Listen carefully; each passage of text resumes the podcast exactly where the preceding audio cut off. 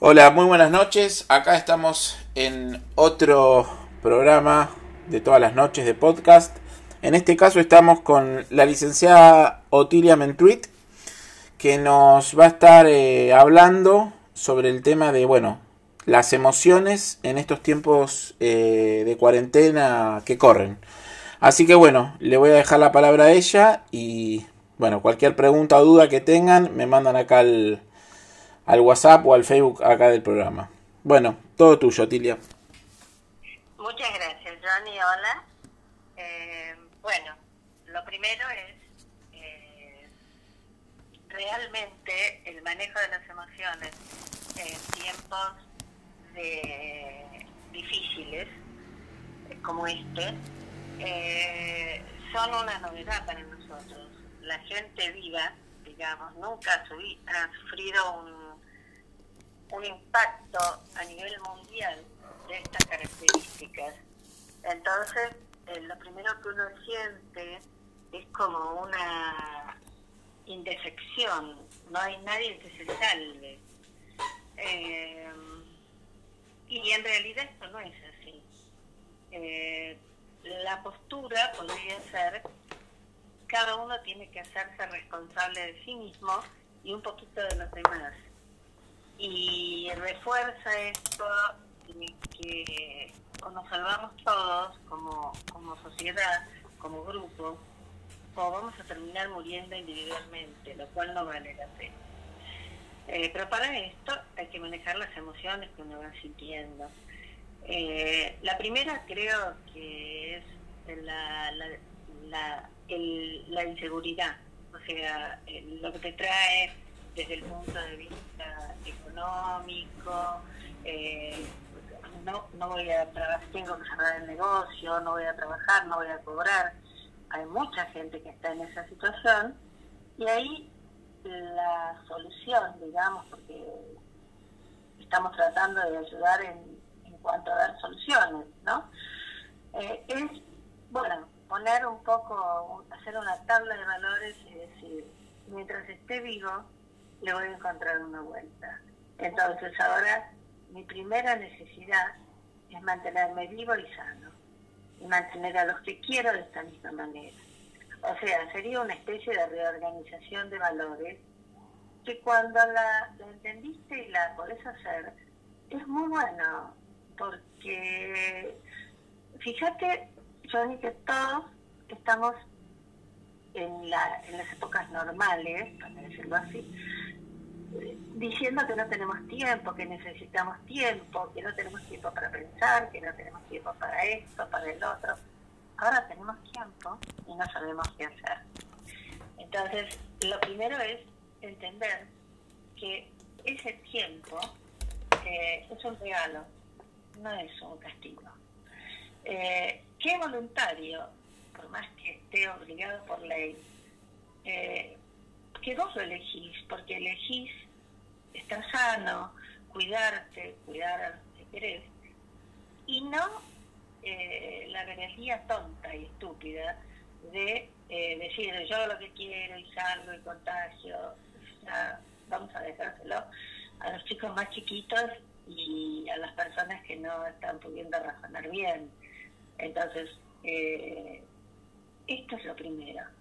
Lo segundo, creo, es que viene a partir de acá, de la inseguridad, es el miedo. Y acá hay que hacer una distinción. No es lo mismo tener que atravesar este momento, esta, esta cuarentena, en aislamiento, que acompañado. Y cuando digo en aislamiento, eh, lo digo por varias razones. Primero, en biodecodificación, Hammer decía, que es el el autor de la teoría, eh, que había varias cosas que impactaban sobre cómo nosotros reaccionábamos ante un evento. Y una era, una de las cosas, es si lo tenemos que manejar en aislamiento o no. Y por supuesto impacta negativamente. Cuando hablo de aislamiento, no hablo solamente de estar solo, porque yo de hecho estoy en aislamiento o, confinada, como quieras llamar, sola. pero yo no estoy solitaria, yo no me siento mal, al contrario, eh, yo me llevo muy bien conmigo misma, yo me acostumbré a vivir conmigo y agradezco este tiempo para pensar, para meditar, tengo una caminadora, entonces camino, si no hago una rutina de gimnasia para no, no quedarme tanto quieta, o sea, es como, es una buena oportunidad para empezar a quererse, valorarse, darse cuenta que uno no necesita eh, a nadie, que es bueno tener a alguien y vivir con alguien, pero no por alguien, ni necesitarlo. Cuando vos amás sin necesitar, creo que es el mejor regalo que uno le puede hacer a sí mismo y al otro. Entonces, cuando vos te sentís aislado porque no podés, no tenés con quién hablar, ni siquiera con vos mismo, porque mucha gente habla consigo misma y, la verdad es que no es un buen interlocutor y se da manija. Entonces, buscar con quién hablar, que te tranquilice, que te haga poner las cosas en su lugar, que te haga ver que nada es tan grave, nada, nada. Eh, y que todo lo vas a poder manejar dentro de lo, de lo que cada uno puede. Eh, entonces, una vez que uno hizo todo lo posible, o sea, no salí, cada vez que salgo me alejo de la gente, cuando vuelvo con un trapito con alcohol, al 70% limpio todo, me la dejo la, ropa que usé en el lavarropa, los zapatos afuera de la puerta o al lado de la puerta. Ya está, hice todo. Entonces entro y disfruto de mi lugar, de mi casa y de estar viva. Yo últimamente escuché una frase que me encantó y que me la apropié porque es, es estas que circulan y no, la verdad, no sé quién es, que dice eh, que la vida me perdone por todos los días que no la viví. Entonces, eh, estás vivo, cerrás la puerta, sé consciente que vos estás cerrando la puerta, estás vivo, que es, no es un día más, sino que es tu día. Entonces, eh, disfrútalo, porque la pregunta que yo me hago a veces es la gente tiene tanto miedo. Pero, ¿por qué le preguntas? Y te dicen, esto es eh, muy fuerte, es mortal. Sí. Ahora, ¿no es peor estar vivo y darte cuenta? Eso sí, es terrible. Entonces, eh, esto de, de, vivir a medias o de sobrevivir, bueno, no es, no es vivir entonces a lo mejor es un llamado a la atención para que empieces a darte cuenta que tenés que amigarte con vos mismo, quererte, eh, meditar. Si sos creyente, rezar. Si no sos creyente, meditar. Eh, en tus sueños. Es un buen momento para vivir en los sueños. Y luego, cuando la cuarentena se levante, los tengas bien normalitos, para poder hacerlo realidad. Eso te va a sacar de la angustia y el miedo. Es como un remanso que te das. Por otro lado, si vos no podés vivir con vos mismo y no podés pensar que otro va a querer vivir con vos. Eh, así que esas son las, las cosas básicas para, para enfrentar este tema. ¿Tienes alguna pregunta? Así me, porque no me quiero ir. Eh. No, no, no, básicamente es esto, ¿no? Cómo, cómo, cómo percibís vos, cómo sentís vos eh, que la gente, bueno, eh, está pasando esto y alternativas también, bueno, como comentaba sobre la meditación o bueno, me pareció interesante decir que bueno que la gente se queja que no tiene tiempo y ahora tiene de más y quizás no saben qué ocuparlo. Eh, ¿Qué te iba a decir? Y bueno, nada. Eh, ¿Cómo lo estás llevando vos? Bueno, más o menos lo estás diciendo, ¿no? Que, que te sentís bien con vos misma. Bueno, ya hace mucho que vengo practicando un poco de, esto, de, ser medio ermitaña y de necesitar mis tiempos para, para recomponerme, para pensar, eh, para, para pensar, porque todo lo que vos crees, lo creas. Todo lo que imaginás sucede. Entonces, si vos te imaginás viviendo una película de terror, una película va a ser de terror si vos te imaginás eh, en, una, en un marco de alegría, de amor y de felicidad, va a pasar eso. Entonces es muy importante que uno se imagine, se haga una buena película. Entonces es bueno tener este tiempo para dedicar y preguntarse, a ver, como diría tanta gente, ¿qué querías ser cuando eras chico? ¿Y por qué no lo fuiste? ¿y ahora qué querés ser? Y, preguntártelo, y de pronto usar esto como una oportunidad para reflexionar que te da la vida. Y dejar de correr, de correr porque si corres mucho, pero en el camino equivocado, cada vez te alejas más y cada vez sos más infeliz. En cambio, si tenés tus motivos claros, si vos sabes exactamente lo que, a dónde querés llegar, cómo, con quién. Yo siempre pregunto, si fueran los últimos dos días de tu vida, ¿cómo los pasarías? ¿Con quién? ¿Cómo? Bueno, y la gente se queda y ahí es donde vos ves que te vas dejando llevar por la corriente, por las opiniones de los demás, y esto te obliga a pensar por vos mismo. Y es muy bueno. Y dejarte de pensar por los demás eh, y pensar en los demás. En los demás con amor, con, con tratando de ayudar, porque todo lo que das vuelve. La vida es un eco. Entonces, cuando vos no te cuidas, no estás cuidando a los demás. Y esto es bueno. Eh, y únicamente se va a lograr una paz a nivel mundial cuando empiece a haber un grupo de gente lo suficientemente grande, digamos una masa crítica, que tenga paz, que sepa lo que quiere, que sabe a dónde va y que lo sabe con entereza, con, con valor. Eh, y sobre todo con mucho amor y mucha mucha compasión.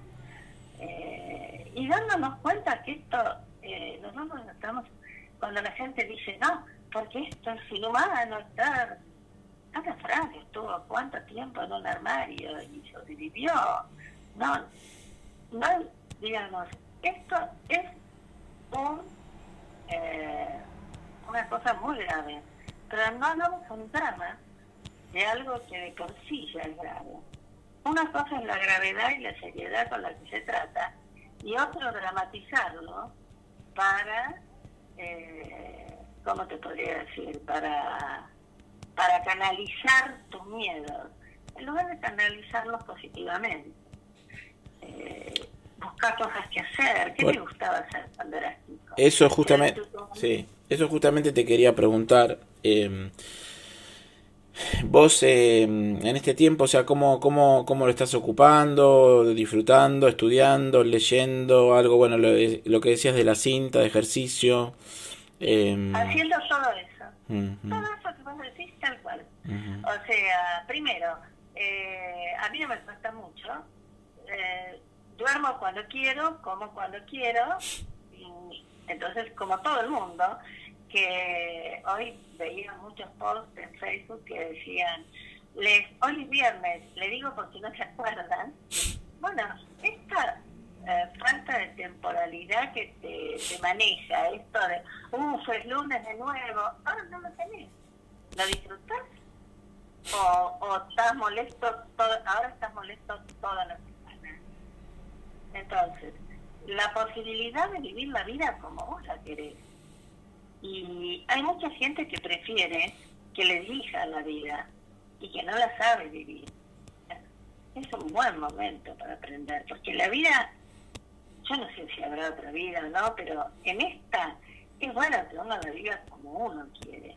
Y esta es una oportunidad.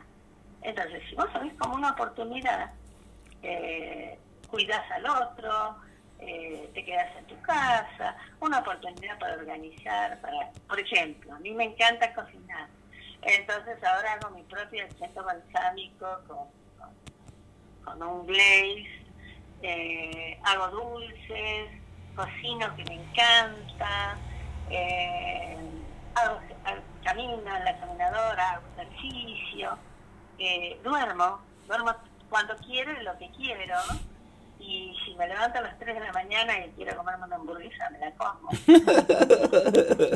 y si no hay, esto, ¿sabes qué te hace sentir? Que no estás en confinamiento, sino que tenés una libertad enorme, más grande que la que tenía antes. Entonces, eh, cambia, al cambiar vos tu enfoque, te cambia todo. Porque, fíjate, estamos hablando de confinamiento y yo estoy hablando de libertad. No es verdad. Por un lado es un confinamiento, pero por el otro, te liberas de todas las, presiones sociales. Mm. Ahora esto no va a dar Las presiones... Y se pongan contentos. Sí, las presiones sociales son más que nada por ahí los mandatos, ¿no? Totalmente. Las presiones, cuando hablo de presiones sociales, la mayor parte uno la aprendió y se la pone uno mismo. No, ¿cómo me voy a quedar durmiendo hasta las 3? no, lo que pasa es que, claro, para la sociedad dormir hasta las 3, 4, 5, todo eh, este, es mal visto, está mal. Totalmente. Ahora no, porque totalmente se entera pero además hay muchas cosas que a uno le gustan y no las hace. Yo durante mucho tiempo, a mí no me gusta el sol. ¿Por qué no? No soy un murciélago, ¿eh? ni un vampiro. Pero me gustan las días grises, no me gusta el sol. Entonces, yo cuando hay mucho sol, yo por ahí me quedo adentro leyendo. Durante muchísimos años tuve que, tuve no, lo hice porque yo me sentía culpable, la gente me decía, no, ¿cómo vas a desperdiciar este día precioso? Y como yo quiero quedar leyendo, ¿quién dice que desperdicio? Y cuando había lluvia salía y me decía, con esta lluvia salir.